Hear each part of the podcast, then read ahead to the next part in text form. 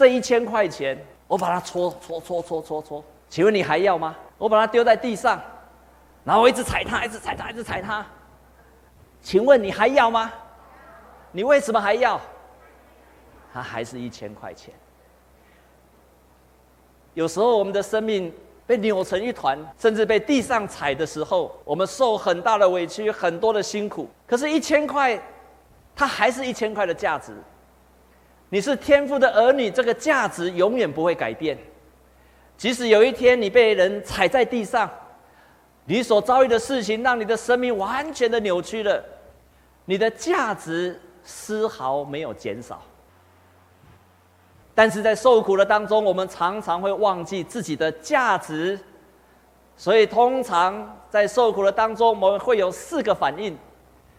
最常见的反应就是抱怨神，然后接下来第二个反应呢，我们就开始想要找替代品，我们想要找事情来替代神。于是有些人他可能他借着喝酒，有些人他找他的朋友，有些人找爱情。我们总是希望找很多东西来消除我们心中的受苦。第三件事情，我们常常是忘记神，最后呢，我们就离开神了。这大概是我们遇到受苦的时候，我们会忘记我们身份的最常见的反应。在圣经当中最有名、最有名的例子就是约伯。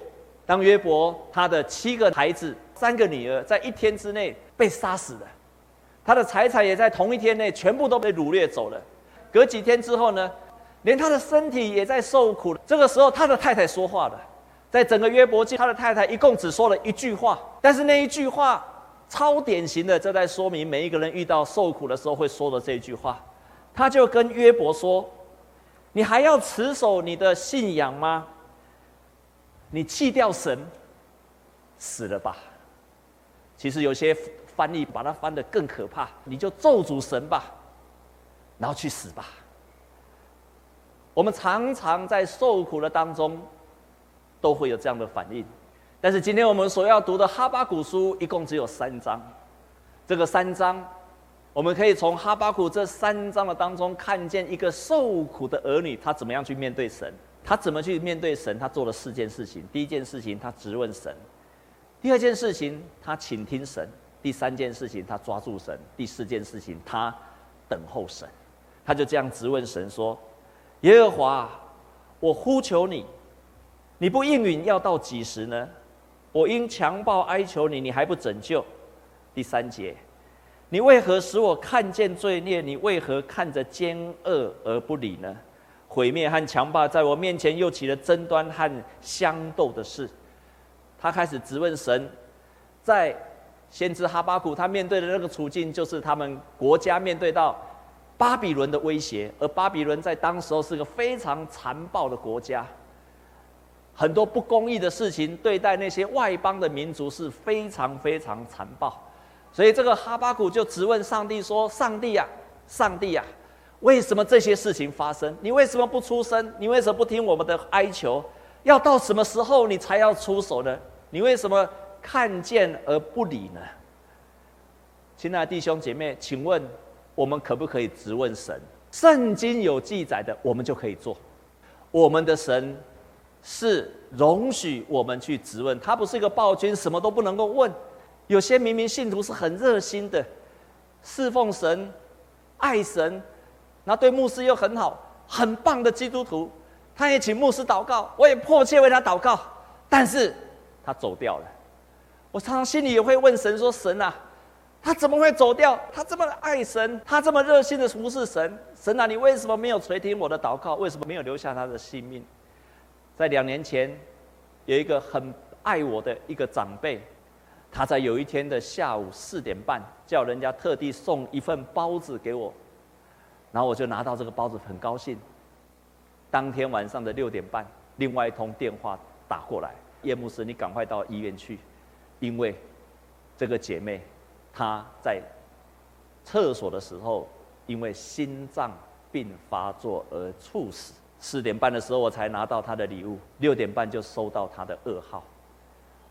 我的心里也很多的问题，说神啊，这个这么棒的姐妹，为什么她就走了？她可以做很多的事情，她的能力很强，她可以帮助很多人。神，你为什么让她走了？我不明白。我到今天仍然问神这个问题：你为什么把她带走了？但是问完之后，这个哈巴谷没有停留在一直质问，做了第二件事，他请听神。我要站在守望所立在望楼上，观看耶和华对我说什么话。我可以用什么话向他诉冤？他说：“我要到楼上去，在那个望楼上面，我要在那个地方，我要倾听耶和华。在这个时候，到底耶和华你要对我说什么？只有在我们停止暂停的时候，你才会开始想要倾听神。就像圣经上所说的，你要安息，要知道我是你的神。”当你在很顺利的时候，你很忙碌的时候，什么事都没有发生的时候，你不会想要停下来。哈巴谷他除了跟神质疑以外，他就倾听神。我要知道神要对我说什么话。耶和华就回应我说：“将这个末世明明的写在板上，使读的人容易读。因为这个末世有一定的日期，快要应验了，并不虚谎。虽然迟延，还要等候，因为必然临到，不再迟延。”上帝叫哈巴谷说：“你要把将来要发生的事情，你把它记下来。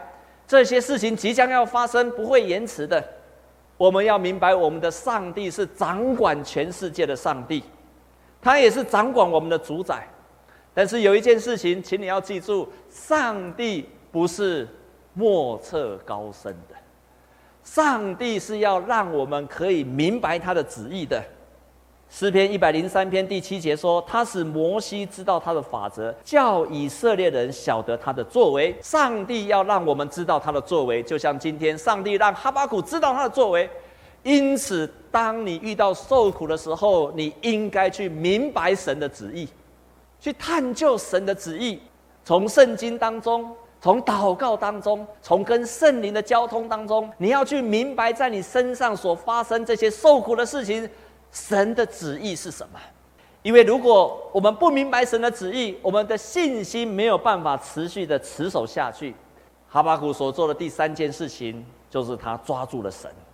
我听见耶和华的声音，身体战兢，嘴唇发颤，骨中朽烂。我在所立之处战战兢兢，我只可安静的等候神。所以他就开始抓住神了。乔治·穆勒牧师曾经讲过一句话。如果我们渴望我们的信心能够加强，那就不该在信心受试验的时候退缩，反而要抓住这样的机会，借着试炼来坚固信心。受苦的时候，你可以想是受苦，可是受苦的时候，也正好是你可以让你的信心可以升级的时候。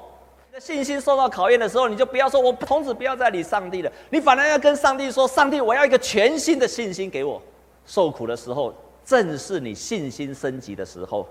第四个部分，哈巴谷说，他就要等候神。我听见耶和华的声音，身体战兢，嘴唇发颤，骨中朽烂。我在所立之处战兢，我只可安静等候灾难之日临到，犯境之民上来。他就开始等候神了。虽然他非常非常的。战战兢兢，上帝跟他所说的一切，他也知道以色列的灾难是无可避免的。可是，在这个时候，他一样的等候神，他就等候要看神的作为。可是，在等候的当中，并不是非常愁苦的等候，在等候的当中，他是带着一个盼望的图像在等候神。虽然无花果树不发旺，葡萄树不结果，橄榄树也不效力。田地不出粮食，圈中绝了羊，棚内也没有牛。然而，我要因耶和华欢心，因救我的上帝喜乐。巴比伦要入侵以色列，没有办法避免了，因为上帝的旨意已经显明了，这个灾难必会来临。哈巴谷仍然带着盼望，美好的事情都没有发生，但是我仍然要因为我的主而欢喜快乐。你可以跟哈巴谷一样做同样的宣告，即使我的另外一半他不爱我，他违背了婚约，我仍然要因耶和华而快乐。即使我的孩子做出了一个让我伤心欲绝的决定，我仍然要宣告，我要因耶和华而喜乐。即使我希望我的祷告我可以健康，但是我仍然在病痛当中，我要因耶和华而喜乐。即使我现在因为武汉肺炎，我的事业陷入了谷底，我要因耶和华而喜乐。即使我现在陷入了财务危机，收入短少，我要因耶和华而喜乐。其实我现在不明白为什么中国一直在威胁台湾，我要因耶和华而喜乐。哈巴谷就是做这样的宣告，他的国家面对到这样威胁，他也没有任何的产出，但是他却说：“我要等候耶和华，我要因耶和华而喜乐。”这是伟大的宣告。美国总统 Jimmy Carter，他是个非常棒的总统。退休后，他在很多的地方帮穷人盖房子。在二零一五年的传出，卡特总统他得了癌症，医生宣判说他来日不多，他就开了一个记者会宣布，他非常的平静，最后他用一句话做结论：我的生命在上帝的手中，不论将来如何，我都会心存感激的接受。这个是比病得到医治。有更伟大的神迹，不管结果如何，我都充满感谢，而且因耶和华而喜乐。会做这样的宣告，比病得医治还要伟大的神迹。你怎么知道你会好还是不会好？没有人能够确定。可是我为这一切感谢上帝，并且来接受这个是伟大的神迹。我们要等候到什么时候？你不知道结果会如何。我也相信神要祝福我们变好。可是那个我们人所期待的结果，往往不在我们，不一定照着我们所期待的结果去发生。但是我们可以学习像哈巴谷一样，带着一个盼望来等候神，等候到什么时候？等候到上帝重新改写你的人生的剧本。你的病好了，你的人生剧本改写了；你的病没有好了，你的人生剧本一样可以改写。你的财务好了，你的人生剧本改写了。弟兄姐妹，上帝是我们的父，天父。他最终会改写我们的生命的剧本，直到我们成为一个蒙福的儿女。有一个人名字叫做约翰，有一天他来找牧师，然后跟牧师说：“不知道为什么我的耳中不断的嗡嗡嗡嗡嗡嗡，而且非常大声，好像那个火车这样哗开过去那么大声。我找遍了所有的医生，没有一个人可以把我治好。牧师，请你为我祷告。祷告完之后，那个声音一样嗡嗡嗡嗡的作响，非常非常的大声。”有一天，他去看医生，那个医生一样是耳朵嗡嗡作响，他自己是医生，没有办法治好他自己的病。有一天，这个医生就跟约翰说：“你如果要减缓你的症状，有一个办法，就是你去帮助别人。当你开始帮助别人，你的注意力转向，你就开始发现他开始变好了。”这个约翰就开始去认养一个家庭，那个家庭有很多孤儿，还有寡妇。有一天，他又回来找牧师，掉着眼泪跟牧师说：“牧师，我的嗡嗡嗡没有消除，但是……”感谢上帝！如果不是这个问题，我不会更爱神；如果不是这个家庭，我不会更爱人。我的生命不会更加的有意义。上帝改写了约翰的人生的剧本，即使他没有得到医治。最近我在网络上看到一个默剧的剧团，在网络上发表一篇文章。他说，因为他小时候我的爸爸妈妈常常吵架，所以他就慢慢的。就不爱说话，常常一个人到外面去溜达。在他国小一年级的时候，有一天他搭公车去上学，结果睡着了。